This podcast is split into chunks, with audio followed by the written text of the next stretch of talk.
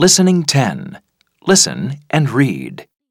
1, I'm sitting on a train, looking out at the rain. I can see some big trees with big orange leaves. 2, There's a party today. Lots of children are here to play and have races.